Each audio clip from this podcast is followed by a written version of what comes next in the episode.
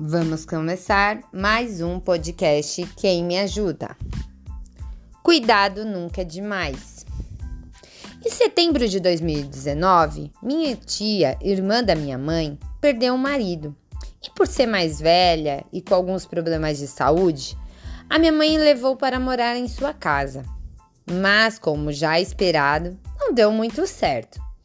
Durante esse período, eles se aturaram e para que ela tivesse um pouquinho mais de privacidade, liberdade, eu montei a suíte que antes era do meu irmão que mora fora, que eu já contei, na parte de fora da casa da minha mãe, é, para ela, ela ter um pouquinho mais de, de privacidade.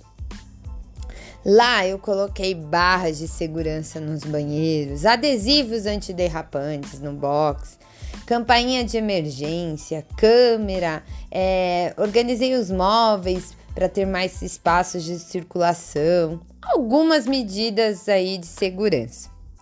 Porém, essa alteração de local só postergou um pouco mais a atitude que nós teríamos que adotar em breve, né? Que era mudar ela de casa, arrumar um cantinho para ela, que tanto ela queria. Ela até tem casa que morava com o marido antes dele falecer, mas é uma casa muito grande que exige muita manutenção. Além de não ser próximo a ninguém que a gente conheça para ajudá-la em caso de emergência.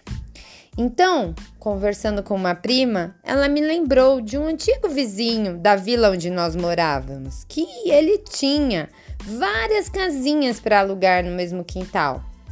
Eu gostei muito da ideia, já que poderia, além do vizinho, dar uma olhadinha nela, ainda teriam outros vizinhos no quintal, caso aconteça alguma emergência, né? E sabe aquela frase que quando tem que ser, tudo conspira a nosso favor? Pois bem, é, ele tinha uma casinha e sem nem visitar eu aluguei porque eu não tinha tempo para ir lá fazer visita, eu resolvi alugar mesmo sem visitar. E quando chegou o dia da mudança, ai meu Deus, os meninos da empresa que eu sempre trabalho, tenho super é, intimidade de trabalhar, eles quase me mataram. Era tanta escada, mas tanta escada, nossa senhora! Três andares. Imagina, né? O proprietário tinha me falado que tinha umas escadinhas, mas não que eram três andares de escada sem corrimão. Pensa, com piso ainda por cima. Bom, não tinha mais o que fazer.